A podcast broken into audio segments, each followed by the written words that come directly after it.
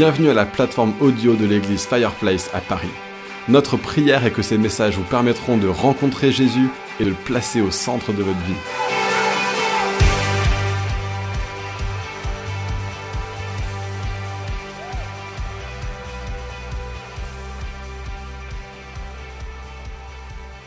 Mais euh, ce qui se passe, c'est que ça fait un mois que j'ai pas prêché. Et ça veut dire que maintenant j'ai trop de trucs à dire et tout va sortir aujourd'hui. Non, c'est- pas autant ça, c'est plutôt que je lisais la Bible l'autre jour et Dieu m'a parlé de façon puissante. Et donc aujourd'hui j'ai un thème super joyeux pour bien finir l'année. Dites avec moi du compromis à l'apostasie. Amen, c'est pas beau ça? Euh, En fait, ce que je vais raconter aujourd'hui, c'est une histoire qui se trouve dans le livre de 1 roi, euh, et particulièrement des chapitres 16 à 18. Et en fait, ce qu'on va voir, c'est que comment, au cours de l'espace de moins de 100 ans, le peuple de Dieu passe de sa saison la plus glorieuse, la plus rayonnante, à sa saison la plus triste et la plus dévastée. D'accord? Et on a tellement, tellement de leçons à apprendre là-dessus. J'ai pas envie de finir cette année scolaire avec un petit message au rabais. D'accord? C'est le 14 juillet, il va y avoir des feux d'artifice pendant la prédication. Et donc, on va juste commencer un petit peu en situant le truc. Donc, pour vous montrer, en l'an 70, on a euh, David qui est là, qui est roi euh, d'Israël. Et puis, il a un fils qui s'appelle Salomon. Alors, David, bon, c'était c'était pas un mec parfait. ok? Euh, il a quand même couché avec la femme d'un de ses généraux. Il a essayé de déshériter le fils qu'il avait conçu en couchant avec cette femme. Et puis, il a fini par tuer le mari légitime de cette femme. ok? Donc, ce n'était pas Jésus. Ce n'était pas un saint. Il était loin d'être parfait. Il a fait des choses atroces. Mais la Bible se souvient quand même de son règne comme étant un règne qui est bon aux yeux de Dieu pour la raison unique qu'il a gardé le peuple fidèle à Dieu pendant toutes ces années. Voilà ce que David a fait. Et puis il passe la main à Salomon et on passe dans une saison encore plus rayonnante, encore plus radieuse. Euh, et c'est un petit peu comme ça dans beaucoup de réveils. Il y a une génération qui vit le réveil, la génération suivante va encore plus loin, même si le réveil est moindre. Mais le, le- le peuple de Dieu vit dans un pays qui est encore plus étendu, encore plus glorieux. Et Salomon fait pratiquement tout bien, sauf une chose. C'était un polygame, ce qui est déjà pas top. Et il s'est marié avec des femmes qui n'étaient pas israélites, israélites, ce qui, selon Dieu, était quelque chose qui n'était pas du tout recommandable, parce que Dieu voulait que son peuple reste fidèle à lui. Et il savait que si des rois épousaient des femmes qui n'étaient pas elles-mêmes du même peuple, avec la même foi, des choses allaient commencer à mal se passer. Et donc Salomon épouse des femmes d'autres nations, et voilà ce qui se passe. Il met en place des petits hôtels dans le pays pour que ces femmes puissent adorer leur propre Dieu. Arrivé à la fin de sa vie, lui aussi commence à adorer ses, ces dieux-là. Il se met à adorer Astarté, Kémosh et Molech. Alors Astarté et Kémosh, c'était des divinités guerrières qui étaient symboles de violence, de conquête. Astarté avait aussi un culte de la fertilité. Euh, dans euh, les pays qui adoraient Astarté, tous les ans, le roi devait s'unir avec une prostituée sacrée en l'honneur d'Astarté. Peut-être que Salomon a fait ça en fin de vie, on ne sait pas, mais c'était quelque chose qui était commun dans le culte d'Astarté. Mais en, tout cas, en se prosternant devant une autre divinité, ce que Salomon est en train de dire, c'est que je suis en train de compter sur quelqu'un d'autre que Dieu pour les conquêtes militaires. Je suis en train de compter sur quelqu'un d'autre que Dieu pour la fertilité de mes troupeaux. Et puis il y avait Molech, qu'on appelle Milcom à d'autres endroits. Molech, c'était le dieu des Ammonites. Souvenez-vous de ce nom-là, les Ammonites. Le culte de Moloch, c'était tout simple. On prenait des enfants et on les sacrifiait. Normal, classique. Rien de plus normal. Mais voilà ce qui peut se passer en une génération. Un compromis.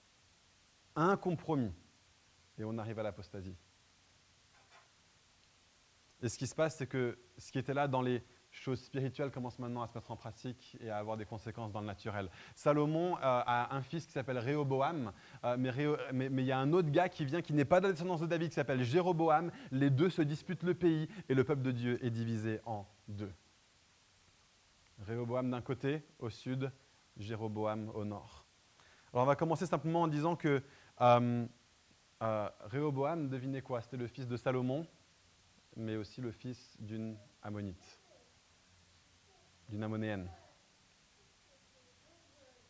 Jéroboam, c'est même pas un gars de sa lignée. Un tout petit compromis pour Salomon, qui s'est uni à une femme d'un peuple différent, l'a conduit lui à l'apostasie, mais la génération suivante, ça devient la normalité. Parce que le nouveau roi est le fils d'un homme qui, adorait l'Éternel, et le fils aussi d'une femme qui adorait Molech. Ce qui était un compromis est devenu une apostasie, et puis ça s'est normalisé. D'un seul coup, on a quelqu'un qui est issu de ces deux peuples-là, de ces deux confessions-là, à ex force égale. Ce qui se passe, c'est que les Ammonites, c'était un peuple qui aurait dû être euh, détruit au moment où Israël est entré en terre promise. Et ils ont juste négligé de pleinement, pleinement les anéantir. Et peut-être que vous, dans votre vie, il y a des choses au moment de votre conversion, vous auriez dû les régler sur le coup. Mais vous ne les avez pas réglées. Et c'est là un petit peu en sous-jacent dans votre foi, dans votre vie, c'est là. Et ça n'a pas l'air de faire beaucoup de mal, mais à un moment donné, le fait qu'il y avait encore des Ammonéens dans le pays, à un moment donné, d'un seul coup, on se retrouve à avoir une Ammonéenne sur le trône. On se retrouve à avoir un roi qui est fils d'un Israélite et d'une Ammonéenne. Réglez les choses maintenant dans votre vie. S'il y avait une addiction qui était là, réglez-la maintenant. S'il y a une relation qui était là, que vous auriez dû couper, réglez-la maintenant. Ne batifolez pas avec ces choses. Donc est-ce qu'il y a des choses avec lesquelles tu as fait alliance, des choses par exemple comme une vision du monde qui n'est pas issue de la Bible mais qui est issue de, du monde Est-ce qu'il y a dans ton cœur, comme Salomon, quelque chose qui va tirer ta foi vers autre chose que le Dieu qui est enseigné dans la Bible? Ce qui se passe, c'est que ça, c'est dans le sud, Réoboam, mais dans le nord, c'est pire. Ce qui se passe, c'est que euh, Jérusalem, là où il y avait le temple, se trouvait dans le sud. Euh, et, ce qui se passe, c'est que euh, Jéroboam se dit, pour que les gens aillent adorer Dieu, il faudrait qu'ils repartent dans le royaume du sud. Et c'est sûr, ils vont trouver ça mieux que le royaume du nord. Et donc, ce que je vais faire, c'est que je vais mettre en place deux nouveaux hôtels à Dieu, entre guillemets, dans le royaume du nord. Et voilà à quoi ressemblent ces hôtels. Ça ressemble à des veaux d'or. Et voici ce que dit Jéroboam. Cela fait assez longtemps que vous montez à Jérusalem. Maintenant, Israël, il désigne les deux veaux d'or, il dit Maintenant, Israël, voici tes dieux qui t'ont fait sortir d'Égypte. Voilà ce qui se passe en l'espace d'une génération. Un compromis conduit à l'apostasie. Et ce péché-là, c'est le point où tout bascule pour le royaume du Nord. En gros, il prend la véritable foi en Dieu et il la remplace par un truc qui lui ressemble. Et on voit ça tout le temps, tout le temps, tout le temps dans les églises. Des gens qui parlent d'amélioration de soi, des gens qui présentent Jésus comme un programme pour améliorer ta vie, des distorsions de la foi chrétienne qui tournent plus autour de la psycho qu'autour de Jésus, qui tournent plus autour de la politique pour certains qu'autour de Jésus, qui parlent plus de développement personnel que ça ne parle de Jésus. Et c'est partout. Il y a d'autres choses, genre des gens qui ont des sortes de mouvements super spirituels, pseudo-prophétiques, qui vont mettre l'accent sur plein de trucs, qui vont extrapoler plein d'interprétations obscures de passages bibliques, qui vont faire toute une théologie autour de ça. Ça semble être basé dans la Bible, ce n'est pas du tout basé dans la Bible parce qu'ils ne mettent pas l'accent sur ce qui est central bibliquement. La Bible est super claire par rapport au fait que la centralité de la foi chrétienne, c'est l'évangile de Jésus et la puissance qui se trouve en Jésus seul. Et aujourd'hui, on a plein de chrétiens qui sont fascinés par ce genre de choses. Les Israélites, ils voulaient juste adorer Dieu et ils se retrouvent devant un veau d'or. Mais le veau d'or est mis en place par un leader qui a juste trop peur que les croyants aillent à Jérusalem. Et dans tellement, tellement d'églises, il y a des pasteurs qui ont trop peur que les gens vont aller voir autre part et donc ils prêchent des choses que les gens ont envie d'entendre plutôt que de prêcher la vérité. Au début, ça semble minime, mais un petit compromis conduit à l'apostasie et puis ça se normalise. On reste un petit peu dans le royaume du Nord. Donc vous voyez la lignée de Jéroboam. Derrière, il y a d'autres rois, Nadab, Bacha, Ela, Zimri, Tibni. Ils font tous aussi mal que Jéroboam, pas un pour rattraper l'autre. On en a un autre qui s'appelle Omri. La Bible nous dit, on ne sait pas exactement ce qu'il a fait, mais la Bible nous dit qu'il a fait encore pire que Jéroboam. Et après, on arrive au chapitre 16 de un roi. Et là, on arrive au pire. On a un roi, Akab, on a sa reine Jézabel. Et voici ce que dit le texte comme si cela ne suffisait pas à Akab de se livrer au péché de Jéroboam, fils de Nadab, de, de, pardon. Akab a pris pour femme Jézabel, qui était la fille d'Ed-Baal, le roi des Sidoniens, et il alla servir Baal et se prosterner devant lui. Il érigea un hôtel à Baal dans le temple de Baal qu'il construisit à Samarie et il fabriqua un poteau sacré. Akab fit plus encore que tous les autres rois d'Israël qui l'avaient précédé pour irriter l'Éternel, le Dieu d'Israël. Autrement dit, jusque-là, on avait quelques personnes qui allaient faire des sacrifices d'enfants de temps à autre à l'autel de Molech, ici avec Baal. C'est un temple tout entier avec des centaines de prophètes préposés.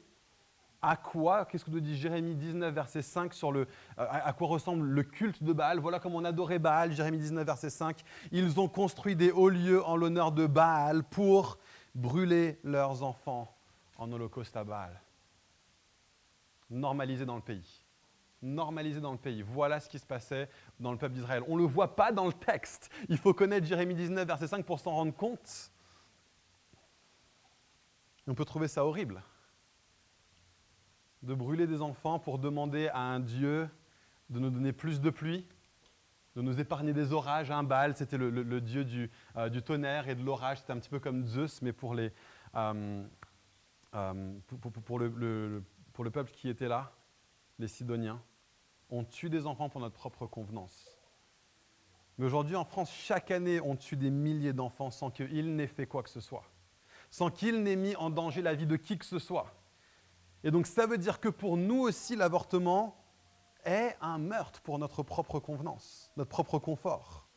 Alors, le degré de confort va être différent hein, selon qu'on parle d'une euh, adolescente qui va se faire déshériter par sa famille, ou qu'on parle d'un couple marié qui ne veut juste pas d'un enfant trisomique, ou d'une femme célibataire qui veut plus avancer dans sa carrière avant d'avoir un enfant, ou une jeune femme qui ne se sent pas prête à élever un enfant parce que le père est parti. en tant qu'Église, on doit être là pour des femmes qui sont seules à élever leurs enfants. Nous voulons être une Église et nous sommes déjà une Église qui soutient un nombre de femmes qui élèvent leurs enfants seules. Mais la réalité, la réalité, c'est que l'avortement est un meurtre de convenance. C'est le culte de Baal sauce moderne. Et c'est le summum de l'apostasie d'une civilisation. Et le problème, c'est que nous, on lit tous ces textes et ce n'est pas marqué tout ça de là-dedans. C'est juste marqué, il y a un roi qui fait des sacrifices et un autre roi qui fait des sacrifices à un autre dieu. Ils font comme Jéroboam, mais on ne lit pas à quoi ça ressemble concrètement. On lit juste un roi qui fait des sacrifices, un roi qui fait des sacrifices, un roi qui a des fausses, des fausses idoles, des faux dieux. On ne sait pas à quoi ça ressemble en pratique si on ne fait pas le lien avec d'autres passages bibliques. Et là, ce qui se passe, c'est qu'on arrive au chapitre 18 et là, le voile se lève. Un roi chapitre 18, le voile se lève et on voit exactement à quoi ressemble le pays qui a des générations maintenant, une centaine d'années d'apostasie. On a un narrateur qui nous avait dit, oui, il y a des mauvais rois, il y a de l'idolâtrie, mais maintenant on a une description de Technicolor. On va lire un roi 18 à partir du verset 1. Si vous l'avez, je vous invite à le prendre avec vous. Un roi 18 à partir du verset 1. Akab, le mauvais roi Akab, qui est là, ok? Akab fit appeler Abdias, le chef de son palais. Or, Abdias craignait beaucoup l'Éternel. Lorsque Jézabel avait exterminé les prophètes de l'Éternel, il avait pris 100 prophètes et il les avait cachés par groupe de 50 dans des grottes où il les avait nourris de pain et d'eau. Attends là, time out, pause. Qu'est-ce qu'on lit? Qu'est-ce qu'on lit? On est en train de lire que les prophètes de Dieu sont en train de se faire tuer par Jézabel. Ce n'était pas marqué jusque-là. Et il l'annonce comme ça, comme si c'était normal. Où est-ce que c'était marqué? Comment est-ce qu'on peut le savoir? Bon, On aurait dû s'en douter au moment où Salomon couche avec des Ammonites. On aurait dû le savoir au moment où Jéroboam met en place des fausses idoles dans le royaume du Nord. On aurait dû le savoir quand on apprend qu'ils sont commencés à se prosterner devant Baal. Parce que ça commence toujours par un petit compromis, par une petite place, une petite place qu'on laisse à l'ennemi. Et ça conduit toujours à ça. On commence à dire, ouais, il y a juste sept éléments de la culture moderne que je vais, je mettre d'accord avec eux juste pour ne pas trop offenser ma culture. Juste pour que ma culture me fiche la paix, notre culture ne nous fichera pas la paix. Elle va demander le compromis de plus, et le compromis de plus, et le compromis de plus jusqu'à ce que notre vision du monde ne ressemble en rien à la vision de la Bible. On va dire, ouais, je vais juste négliger cette partie-là des commandements de Dieu, parce que ça ne m'arrange pas, parce que ça ne me plaît pas. Mais un compromis au niveau éthique conduit à avoir, avec le temps, une vision du bien et du mal qui est complètement à l'envers tu te mets au lit avec une ammonite, tu te retrouves six générations plus tard avec une Jézabel dans ton palais en train de tuer tous les prophètes de Dieu, en train de tuer tout ce qui pourrait faire office de la parole de Dieu dans ta vie.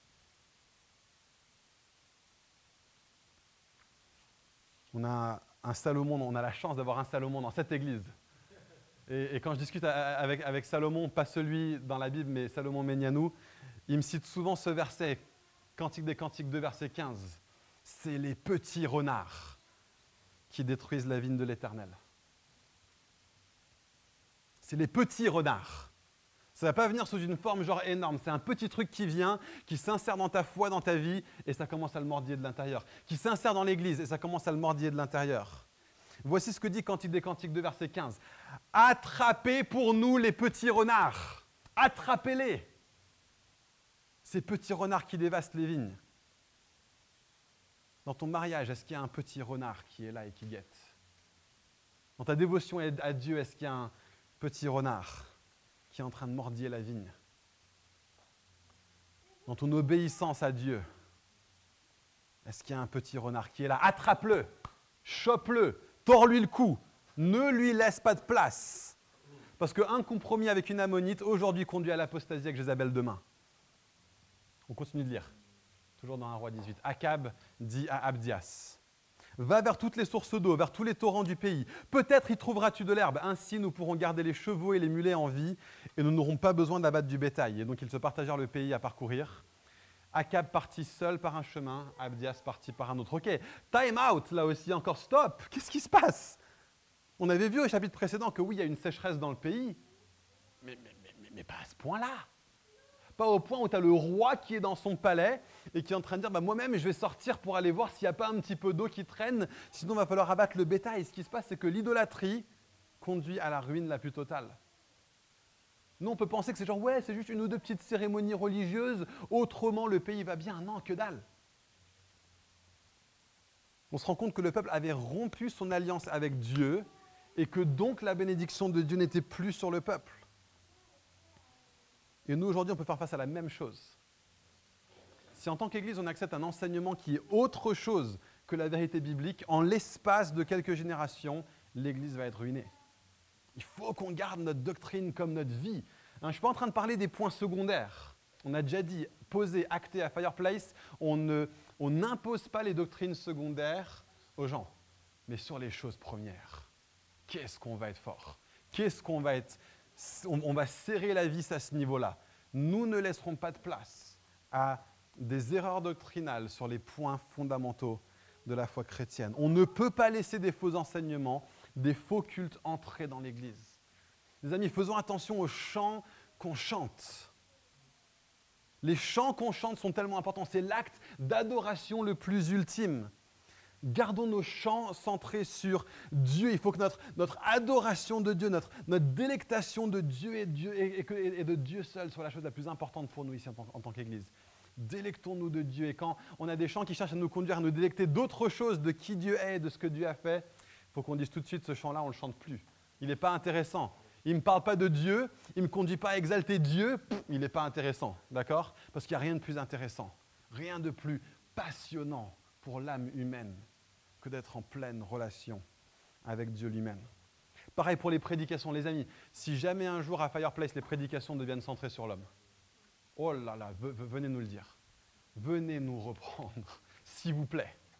S'il vous plaît. C'est trop, trop important.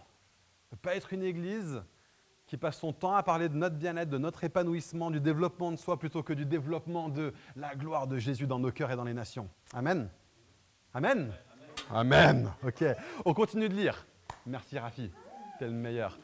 On continue de lire. Abdias était en route quand Élie le rencontra et l'ayant reconnu, Abdias tombe le visage contre terre. Ce qui se passe, c'est que Élie était un prophète fidèle à Dieu dans sa génération. Et Abdias le, le voit et dit Est-ce toi mon Seigneur Élie? Il lui répondit Oui, c'est bien moi va dire à ton Seigneur, voici Élie. Et Abdias dit, quel péché ai-je commis pour que tu me livres, moi ton serviteur, entre les mains d'Akab? Il me fera mourir. L'Éternel est vivant. Il n'y a aucune nation ni aucun royaume où mon Seigneur n'ait envoyé quelqu'un à ta recherche. Quand on disait que tu n'y étais pas, il faisait jurer le royaume et la nation qu'on ne t'avait pas trouvé. Et maintenant, toi, tu dis, va dire à ton Seigneur, voici Élie. Mais lorsque je t'aurai quitté, l'Esprit de l'Éternel te transportera je ne sais où. Et je serai allé informer Akab, mais comme il ne te trouvera pas, eh ben, il me tuera moi. Cependant, moi, ton serviteur, je, crains l'Éternel depuis ma jeunesse. N'a-t-on pas dit à mon Seigneur ce que j'ai fait quand Jézabel a tué les prophètes de l'Éternel? J'ai caché 100 prophètes de l'Éternel par groupe de 50 dans des grottes et je les ai nourris de pain et d'eau. Et maintenant, toi tu dis, va dire à ton Seigneur, voici Élie, Élie. Il me tuera. Élie répondit, l'Éternel, le Maître de l'univers, est vivant. Aujourd'hui, je vais me présenter devant Akab. Encore une fois, juste stop, stop. Qu'est-ce qui se passe? Qu'est-ce qui se passe? On a ce gars, Abdias. Il est fidèle à Dieu, il aime Dieu. Mais dans un pays comme celui-là, qui a donné lieu au compromis et à l'apostasie, il est tellement intimidé qu'il est incapable de prendre une décision de foi basique. Il sait que Dieu est le Dieu des miracles, parce qu'il dit à Élie, à n'importe quel moment, il peut te téléporter. Il sait que Dieu est le Dieu des miracles, et pourtant il a plus peur de Akab qu'il n'a peur de l'Éternel, qu'il ne craint l'Éternel.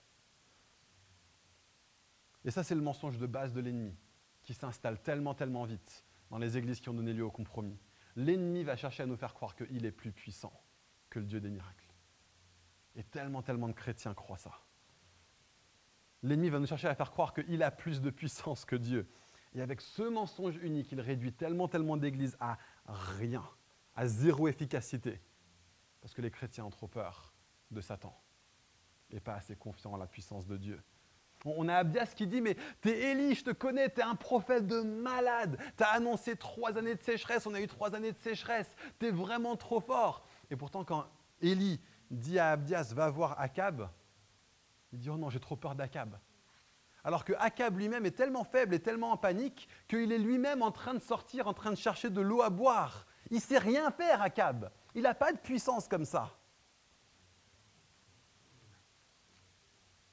Akab, qu'est-ce qu'il peut faire contre Élie?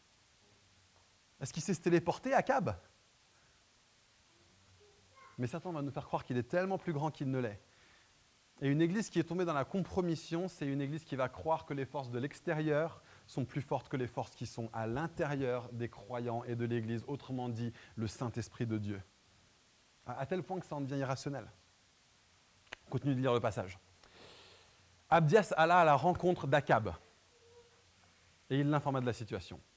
Akab partit alors à la rencontre d'Élie. À peine l'eut-il aperçu qu'il dit, écoutez ce que Akab dit à Élie, hein. Est-ce toi qui jettes le trouble en Israël? N'importe quoi, qu'est-ce qu'il ne faut pas entendre? Élie lui répond, je ne jette pas le trouble en Israël. Au contraire, c'est toi et ta famille qui le faites parce que vous avez abandonné les commandements de l'Éternel et que tu as suivi les Baals. Quel dernier truc dans une église qui a donné lieu à la compromission, qui a donné lieu à l'apostasie, l'accusation va être omniprésente envers ceux qui sont à fond pour Dieu. Dans une église qui est morte, on va dire, ouais, si les gens ne viennent pas, c'est parce qu'il y a un ou deux membres dans l'église qui sont trop zélés, trop à fond, euh, trop, trop, trop en feu pour Dieu. C'est des excités, c'est des agités. Sauf que, à quel moment dans les Écritures est-ce qu'on reproche aux gens d'être trop à fond pour Dieu? Trouvez-moi un verset est-ce que la passion pour le nom de Dieu est vue à n'importe quel moment dans la Bible comme une mauvaise chose? Non. Jamais. Et pourtant, c'est ça qui va arriver dans une église qui laisse la place au compromis. C'est que d'abord la tiédeur va s'installer, et puis le froid, et après ça, si tu montres que tu es trop passionné envers Dieu, que tu es trop fidèle envers ses commandements, que tu as trop soif de sa présence, que tu veux te donner au jeûne, à l'étude de la parole, à la prière, que tu veux faire des nuits entières de louanges, que tu décides de ne pas regarder certaines séries sur Netflix parce que ça ne te rapproche pas de Dieu, que tu as une mentalité qui va à contre-culture, alors on va te dire, c'est ta faute si l'Église est en déclin. Regardez ce que Élie leur répond. Je ne trouble pas Israël. Moi, je suis le seul Israélite qui suis normal. Au contraire, c'est toi et ta famille qui le faites. Bim. Alors, ok. Pause pendant un instant. Vous allez me dire, mais Nathan, ce de quoi tu parles là, c'est à 10 000 lieues de notre réalité aujourd'hui à Fireplace. Pourquoi tu nous parles de ça alors qu'on a une église remplie de gens qui sont passionnés par Dieu, remplie de gens qui sont à fond, on, adore le Seigneur, les choses vont bien, euh, l'église est belle, on est fidèle à Dieu, on prêche Dieu, on chante Dieu. Pourquoi tu nous parles de ça? C'est ça que notre réalité semble super loin de ça. Et je pense que globalement, en tant qu'Église, on est à 10 000 lieues de ça. On est plus dans une saison David que dans une saison de quoi que ce soit d'autre. Gloire à Dieu. Ok, gloire à Dieu. Mais la raison pour laquelle je vous en parle, c'est que ce n'est pas seulement au niveau Église, mais c'est au niveau individuel que, et dans l'Église et dans la vie des individus, si on laisse une petite place au compromis qui ne ressemble pas à grand-chose aujourd'hui, je continue à adorer le Seigneur. Ouais, mais il y a une ammonite dans ma chambre. Ah. Ce qui semble petit aujourd'hui va devenir beaucoup, beaucoup plus grand avec le temps. Donc l'autre jour, je lisais ce passage et j'ai été saisi par Dieu et j'ai commencé à pleurer. J'ai dit à Dieu, Seigneur, ne permets pas que ton Église, je ne pensais pas à Fireplay, je pensais à l'Église de France, l'Église d'Occident, même peut-être l'Église mondiale de façon plus générale. Je disais, Seigneur, ne, ne permets pas que ton Église défaille comme Israël a défailli. J'ai dit, Seigneur, ne permets pas que ton Église devienne comme ça. S'il te plaît, garde-nous de tomber aussi bas. Et instantanément, j'ai senti Dieu me répondre. Nathan, elle l'a déjà atteint. 1 roi 18 décrit le présent des églises qui se sont compromises dans le passé et l'avenir des églises qui font des compromis dans le temps présent. Je me suis mis à pleurer, alors qu'il a porté à mon esprit toutes les apostasies, tous les compromis qui ont infiltré l'Église en France et en Occident comme une gangrène, et on en est protégé ici globalement à Fireplace. L'enseignement est bon, la passion pour Dieu est bonne, la louange est centrée sur Dieu, Jésus est au centre partout, tout le temps, ensemble, gloire à Dieu.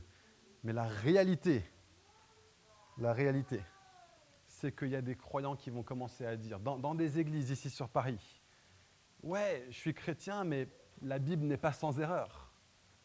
Il y a des gens, des, des pasteurs même, qui vont dire que Éphésiens et 1 et 2 Timothée n'ont pas vraiment été écrits par Paul alors que c'est marqué dans le texte que c'est Paul qui l'a écrit Est-ce qu'on est soumis à la Bible ou est-ce qu'on est soumis à autre chose? Il y a des gens qui vont dire, même des pasteurs aujourd'hui dans Paris, dans des soi-disant églises, qui vont dire que les évangiles ne sont pas des récits de témoins oculaires, mais que ce sont des choses largement romancées. Des, croyants dans des églises protestantes historiques. Moi-même, on a failli me virer de mon poste de pasteur quand j'avais 18 ans, pasteur de jeunes, parce que j'avais dit aux ados de qui j'avais le soin que la seule façon d'être sauvé, c'est de placer sa foi en Jésus. J'ai prêché ça et on a failli me virer. Les parents ont envoyé des lettres vénères au pasteur. Le pasteur a refusé de prendre mon parti. Il a dit non, Nathan, il faut que tu calmes le jeu un petit peu. La seule raison pour laquelle ils m'ont pas viré, c'est que l'église était tellement mal en point qu'il n'y avait personne d'autre qui pouvait prendre ma relève. Histoire vraie, c'est moi qui ai fini par démissionner. Les amis, sachez qu'aujourd'hui, dans certaines églises, il est admissible d'être considéré chrétien et de ne pas se soumettre à la Bible comme la parole absolue de Dieu. Ça existe, ça aujourd'hui. On devrait être profondément offensé par ça. Mais ça commence par des compromis beaucoup plus petits. Il y a un nombre incalculable de prédicateurs aujourd'hui dans des églises soi-disant évangéliques et remplies de l'esprit qui nous conduisent à un christianisme qui est centré sur nous sur nos intérêts, sur nos avantages. On parle de, ouais, notre destinée, et ouais, notre bien-être émotionnel, et ouais, notre identité, et entrer dans une nouvelle saison pour nous. J'entends ça tout le temps, tout le temps, tout le temps. On parle de ces choses plus qu'on ne parle de la valeur de Dieu, plus qu'on ne parle de sa renommée, de sa gloire. Quelle honte Dans des églises aujourd'hui, la, la désobéissance est tolérée l'obéissance radicale est décriée. Il y a des philosophies de ce siècle qui sont acceptées par des croyants sans aucun esprit critique. Il y a des hommes qui sont enlacés dans la pornographie à tel point qu'ils ne se battent même plus contre. La séduction a infiltré l'Église. Il y a des églises en Europe, et je vous garantis que c'est vrai, il y a des églises en Europe où la ligne officielle, c'est si tu vas être sur la scène, il faut que tu sois beau gosse ou il faut que tu sois belle. Je vous garantis que c'est vrai. C'est texto. Je connais les leaders de ces églises. Ça, c'est le côté un peu trash, mais dans tellement plus d'églises. On a des hommes et des femmes dans la communauté qui ont des réflexes de séduction, alors que la Bible nous dit traiter les hommes et les femmes qui ne sont pas votre mari ou votre épouse comme des frères et des sœurs. Quand est-ce qu'on a essayé de séduire un frère ou une sœur? Quand est-ce qu'on a cherché à sembler euh, particulièrement beau, ben, attrayant, attrayante pour un frère ou pour une sœur? Dans tellement, tellement de nos vies et de nos églises, l'argent est le roi de nos décisions. On accepte de faire des compromis avec euh, des péchés comme le mensonge, le vol, la médisance. Et moi aussi, je suis coupable de ces choses. le pire, c'est qu'en Israël, encore, ils avaient une excuse. Nous, on n'en a aucune. Nous avons, notre cœur de pierre est devenu un cœur de chair. Nous sommes nés d'en haut. Nous sommes des créatures nouvelles. Nous avons connu Christ, nous sommes morts avec lui, nous sommes ressuscités avec lui en nouveauté de vie, nous avons le Saint-Esprit à notre disposition chaque jour. Et donc nous devons revenir à Dieu et super vite. On doit avoir des barèmes super clairs pour qui veut prétendre être un leader dans la maison de Dieu. Aucun compromis avec les doctrines fondamentales de la foi chrétienne. Ah, parce qu'un compromis dans une génération conduit à une apostasie dans la suivante. On doit s'assurer que les leaders qui sont reconnus parmi nous, soit des gens qui laissent rien passer au niveau de la saine doctrine. Des leaders au-delà de tout reproche, qui vont au-delà de la justice des pharisiens et des docteurs de la loi. C'est ça que Jésus nous dit. Pas des leaders qui vont dire avec le péché, mais où est la ligne de démarcation? Si tu es dans un champ avec un lion, tu ne vas pas te dire jusqu'où est-ce que je peux m'approcher avant que ce soit dangereux et que le lion vienne me prendre. C'est dans un champ avec un lion, tu vas te mettre aussi loin du lion que possible et tu, vas et tu vas partir aussi vite que possible de la présence du lion. Soyons comme ça avec le péché. Soyons comme ça avec le péché. On doit être des leaders qui vont dire je vais être radicalement respectueux, vertueux, modeste, altruiste, pur, généreux.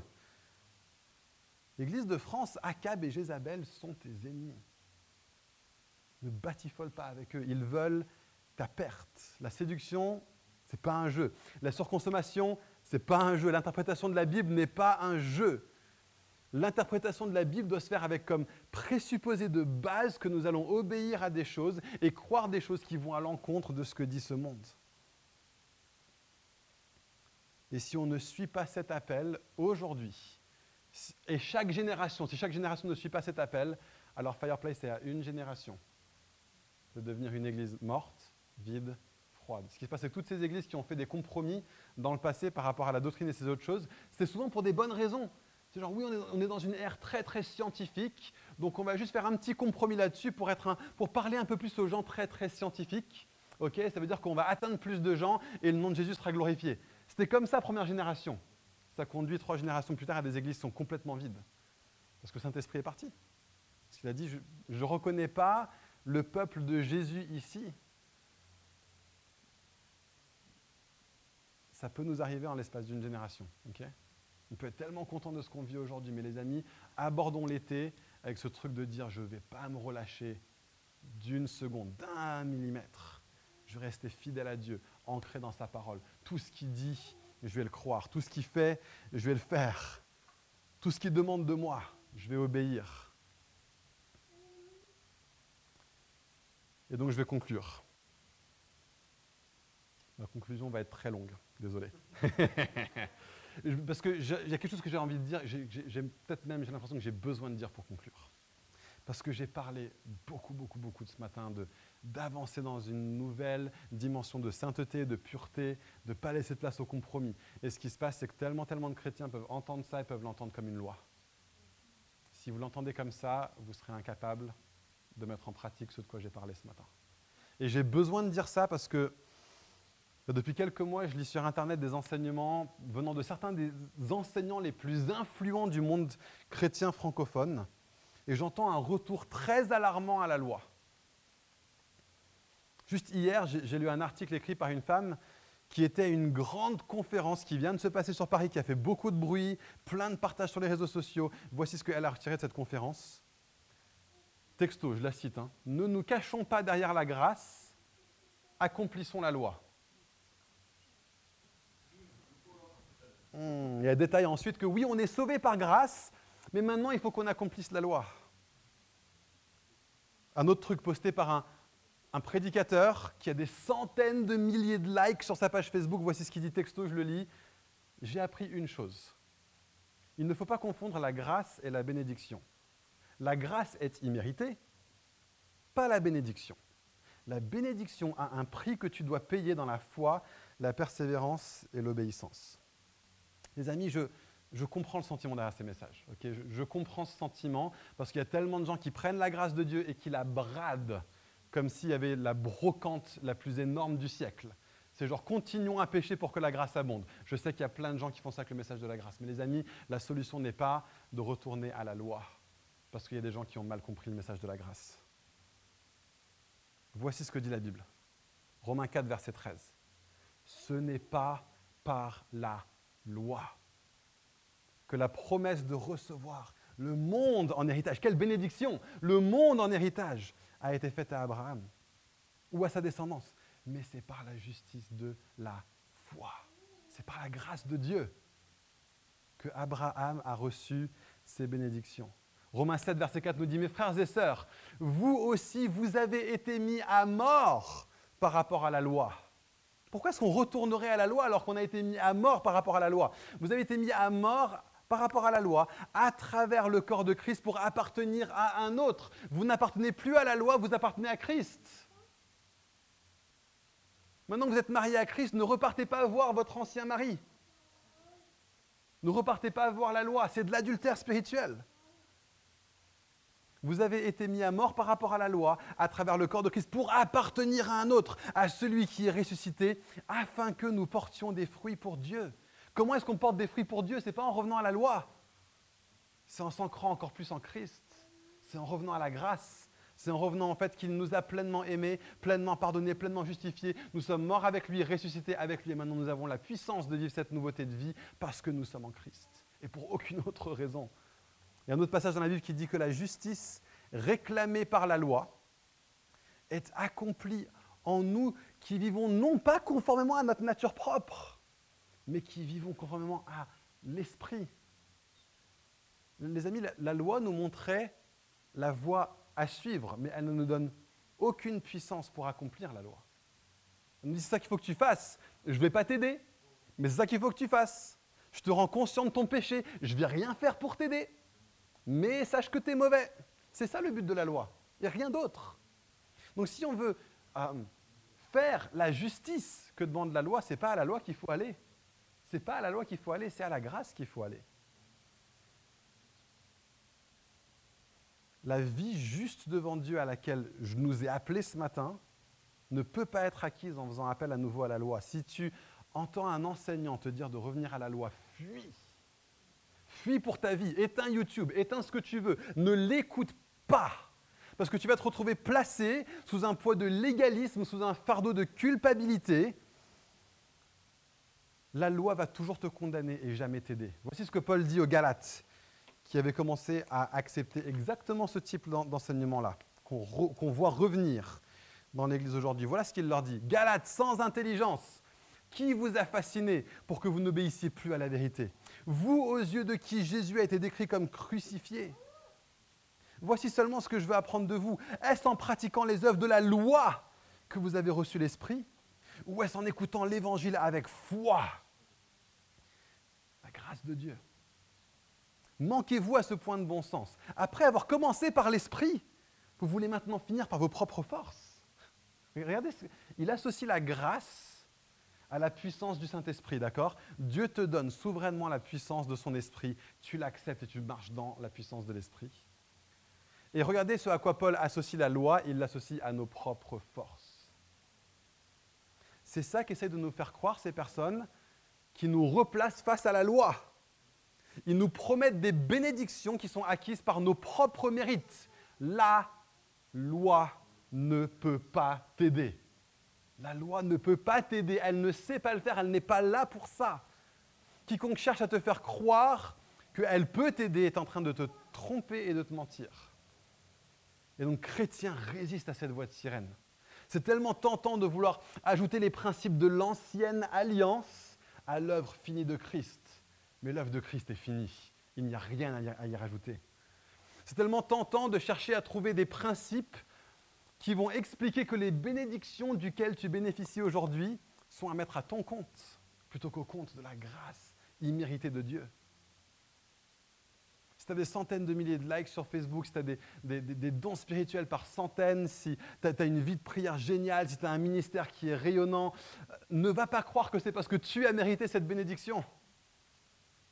Et aujourd'hui, si tu es là et que tu traverses la vallée, et que les choses vont mal et que ta foi est dans les chaussettes et que tu ne sais même pas qu'est-ce que tu vas faire demain, Ne va pas croire que ta vie spirituelle est moindre que ces gens qui sont là sur une grande plateforme avec des beaux costards, juste parce qu'ils sont sur une grande plateforme avec des beaux costards. La bénédiction qu'ils ont aujourd'hui, ils l'ont eu entièrement par grâce. Et ce que Dieu te réserve à toi aussi dans la vallée, il te le donne entièrement par grâce.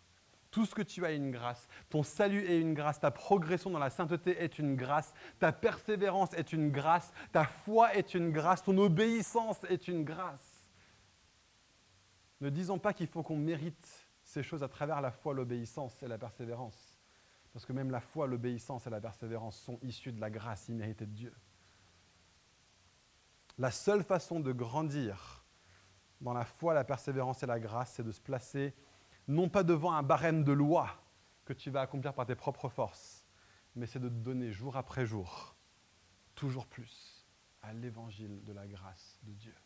Voilà comment tu vas grandir dans la sainteté, dans la ressemblance à Christ, Église Fireplace. Et reçois cette liberté. Ce n'est pas par tes propres forces, pas par nos propres forces qu'on va accomplir ce que je dis ce matin, pas par nos propres forces qu'on va laisser aucune place au compromis, c'est en revenant encore et toujours et nous placer devant Jésus et dire Jésus, j'ai besoin de ton aide. Et Jésus, c'est par ta force. Et Jésus, c'est par ta puissance. Et la bénédiction que j'ai aujourd'hui, je l'ai parce que c'est toi qui l'as gagnée pour moi par ton sang précieux. Les faux enseignants, ils, ils vont dire ça.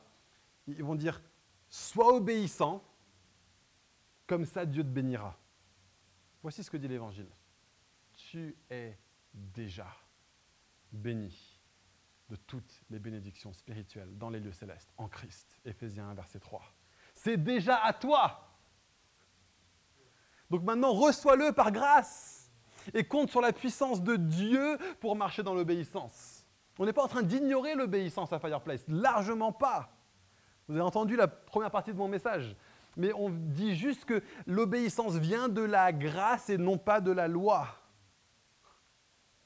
et que nous avons déjà la totalité de la bénédiction de Dieu en Christ. Ne rejetons pas à la face de Dieu tout ce qu'il t'a déjà obtenu à travers Christ. Il est mort pour ça. Il est mort pour ta liberté, ta liberté par rapport au péché. Tu es libre déjà en Christ. Tu es déjà béni de toute bénédiction spirituelle dans les lieux célestes. En Christ, l'obéissance t'est possible, pas par tes propres forces, par Christ. Donc ne te replace pas sous un joug de l'obéissance à la loi pour, essayer d'obtenir quelque chose qui est déjà à toi. Rejette cet enseignement. Il, est faux, il est légaliste, il est pernicieux. Il va saper le chrétien de sa joie, de sa liberté. Il va enlever à l'évangile toute sa puissance et il va renvoyer à la face de Dieu le cadeau qu'il t'a déjà offert. Imagine, ok, je suis, un père, imagine que je donne un cadeau à, mon fils, admettons que j'ai un fils qui est, grand maintenant, qui habite à la maison, il a 18 ans, et, puis moi je suis son père, et je lui donne un cadeau qui, vaut un an de salaire. Pour son anniversaire, je dis, vas-y fiston, voilà le cadeau. Un an de salaire, ça m'a coûté, mais c'est à toi. Et au cours des 3-4 prochains mois, tu te rends compte que tu le vois très peu, il est rarement à table, il part tôt le matin, il rentre tard le soir, et un jour tu vas frapper à sa porte, tu lui dis, hey, fiston, Qu'est-ce qui se passe? On, ne voit jamais ces jours-ci. Il dit, ah papa, c'est vrai, je suis, désolé, c'est juste qu'en fait, je suis, je suis en train de travailler super, super dur pour économiser assez pour m'acheter ce produit. Et toi, tu es là, mais, mais c'est le même produit que moi, je t'ai déjà offert à ton anniversaire il y a quatre mois. Pourquoi tu chercherais à travailler dur pour acquérir quelque chose, mériter quelque chose que moi, je t'ai déjà donné? C'est absurde. Et après, tu dis à ton fils, tu dis, écoute, fiston, ça fait quatre mois que tu bosses d'arrache-pied pour essayer d'acquérir, de, mériter ce produit. Est-ce que tu es proche de, l'avoir au moins? Il dit, je pense que je suis à genre, j'ai 1% du prix que je devrais avoir pour me l'acheter. Le père, il te regarde, il dit 1%. Mais t'es fou. Le temps que tu travaillé assez pour te l'acquérir, il sera plus sur les étagères du magasin. Tu l'auras jamais par tes propres forces. Moi, avec mon salaire, ça m'a pris un an de salaire. Toi, avec ton salaire, avec ta puissance à toi, tu l'auras jamais, tu n'es pas assez fort. Donc, tu essayes de t'acquérir quelque chose par tes propres forces que tu n'es pas assez fort pour avoir. Et qu'en plus, tu as déjà parce que je te l'ai déjà offert. C'est ça le légalisme. C'est ça cet enseignement grâce et bénédiction. Non, non, non. La bénédiction, c'est par la grâce de Dieu. Et l'obéissance, elle aussi, est par la grâce de Dieu. Dieu l'a déjà fait pour toi. C'est pour ça que Paul, il prie jamais, je prie que vous soyez vraiment obéissants. Il prie jamais ça. Pourquoi est-ce qu'il prie pas ça? Parce qu'il sait que ce n'est pas l'obéissance qui conduit à la bénédiction. Il sait que vous êtes déjà bénis de toute bénédiction spirituelle dans les lieux célestes. Donc qu'est-ce qu'il prie? Il prie que vous grandissiez en quoi? Dans la connaissance de son amour. Tout le temps, c'est ça que Paul y prie. Regardez les prières qu'il fait à Éphésiens, Philippiens, euh, Colossiens, toutes les prières qu'il fait pour les églises. Il prie qu'ils grandissent dans leur connaissance de quoi? De l'amour de Dieu. Parce que plus tu vois l'amour de Dieu, plus tu es en Christ, plus tu, es, euh, plus, plus tu cours à Christ, plus tu ressembles à Christ, plus tu ressembles à Christ, plus tu marches dans l'obéissance. C'est la grâce de Dieu qui te conduit à la repentance. C'est la bonté de Dieu qui te conduit à l'obéissance. Et rien d'autre. Donc quand des prédicateurs te placent devant la loi, avec leur chemise brillante, avec leur sourire refait chez le dentiste et qui vont te dire Fais les œuvres de la loi, fais les œuvres de la loi, fais les œuvres de la loi. C'est l'équivalent de quelqu'un qui dit Voilà, regarde, il y a une bouteille de coca, il y a, le bouchon dessus, il y a une bouteille de coca qui est là, vas-y, viens et bois-la. Bois-la Mais bois-la là. Le capuchon est toujours dessus. Comment est-ce que je peux le boire? Tu ne m'as pas donné le décapsuleur. Tu m'as dit de marcher dans l'obéissance et tu ne m'as pas donné celui qui est capable de me faire marcher dans l'obéissance. Qu'est-ce qu'un prédicateur devrait faire plutôt? C'est tiens, voilà un décapsulaire. Je crois que tu sais ce que tu dois faire avec. Ok? Si je te montre Jésus, tu vas devenir plus comme Jésus. Si nous mettons l'accent sur l'évangile, nous allons vivre dans la puissance qui est déjà à nous, à travers Dieu. Voici le message de la Bible. Tu es déjà béni de toute bénédiction spirituelle dans les lieux célestes. Arrête de regarder à la loi. Regarde à Jésus. Il est le décapsuleur. Donc ce message sur le compromis, ce message sur le compromis, ne vivez pas dans vos propres forces. D'accord? Peut-être que Dieu vous a percé au cœur ce matin à travers l'histoire de ce qui s'est passé dans le peuple d'Israël, de David à Akab, et vous savez qu'il y a un compromis qui est là. Et vous savez qu'il y a une brèche qui est là. Ce que je vous demande de faire, c'est pas de venir à Dieu et de dire Seigneur, je vais essayer plus fort. Seigneur, je vais me replacer sous ta loi. Ça ne changera rien du tout. Tu vas te sentir repris pendant deux heures. Tu vas arriver à la maison et tu vas retomber dans les mêmes travers qu'avant. Ta vie ne sera pas changée parce que la loi n'a pas la puissance de te changer. Mais Jésus a la puissance de te changer. Peut-être que tu es ici ce matin et que tu n'es même pas chrétien. Gloire à Dieu, merci d'être parmi nous. On est tellement content que tu sois là. Et peut-être que alors que j'étais en train de, décrire cette vie qui est là, qui est pure, qui est sainte, qui est... En fait, j'étais en train de décrire Jésus. Peut-être que tu as été genre, waouh, ça, me parle, j'aimerais, j'aimerais ça. J'aimerais ce genre de vie-là. Mais j'en suis pas capable. J'ai une bonne nouvelle pour toi ce matin. Tu as absolument raison. Tu en es strictement incapable. J'en connais un qui est capable connais un qui peut te rendre comme Jésus. Dès aujourd'hui. Si tu lui passes les rênes de ta vie, si tu dis à partir de maintenant, l'empereur souverain dans mon cœur sera celui qui s'appelle Jésus de Nazareth, Jésus-Christ. Et j'accepte que maintenant je ne vis plus pour moi, je meurs. Je meurs. Et je laisse Jésus vivre à ma place. On appelle ça donner sa vie à Jésus. On appelle ça se repentir. Et si tu te repens ce matin pour la première fois, je veux dire félicitations. Viens, me parler à la fin. Viens me voir à la fin. Et j'aimerais te conduire juste dans, les premières étapes de la vie chrétienne. Il y a une liberté, il y a une grâce extraordinaire à recevoir tout le cadeau extraordinaire de la vie de Jésus en toi. Si tu n'es pas chrétien, je t'appelle ce matin, je t'invite ce matin, viens à Jésus. Et si tu es chrétien et que tu dis, moi aussi ce matin, j'ai envie de devenir plus comme ce Jésus, alors toi aussi, même chose, meurs. Tu l'as déjà fait, mais meurs à nouveau. Meurs à toutes ces, philosophies qui ne sont pas bibliques. Meurs à ça. Tous ces points de, compromis, de désobéissance. Meurs à ça. Parce que tu es déjà mort. Tu es déjà morte. Parce que tu es en Christ. Et Christ, mort, c'est pour le péché qu'il est mort. Romains 6, verset 10. Christ est mort et c'est pour le péché qu'il est mort. Tu es en Christ. Et donc tu es mort. Tu es morte. C'est à quoi que tu es morte C'est au péché que tu es mort. Tu n'es plus vivant pour le péché. Est-ce qu'un mort pêche? Est-ce qu'un mort fait des compromis? Est-ce qu'un mort accepte les philosophies de ce monde? Non. Un mort est mort. Il ne fait pas ces choses. Et tu es aussi vivant parce que Jésus est vivant. Romains 6, verset 10, toujours. Christ est vivant. Et c'est pour Dieu qu'il vit. Et toi aussi, tu es vivant. Tu es vivante. Et c'est pour Dieu que tu vis à travers Jésus. La transformation de ta vie est possible uniquement par Jésus, par sa grâce. Mais décide aujourd'hui. Décide aujourd'hui que le compromis, c'est fini. Décide aujourd'hui que c'est mondanité, c'est fini. Décide aujourd'hui que c'est je meurs à ces choses parce que Christ est mort et que je suis en Christ. Est-ce qu'on peut se lever ensemble? On va finir avec un dernier chant devant le trône du Très-Haut. Et chante-le sachant que tu es mort au péché. Confesse ta foi que tu es mort au péché. Tu es vivant pour Dieu en Christ. Amen. Merci d'avoir suivi ce message audio enregistré à l'église Fireplace à Paris. Pour en savoir plus sur nous et nos activités, retrouvez-nous les dimanches matins, 10h30, au 78 rue de Sèvres à Paris, ou bien sur notre site internet églisefireplace.com.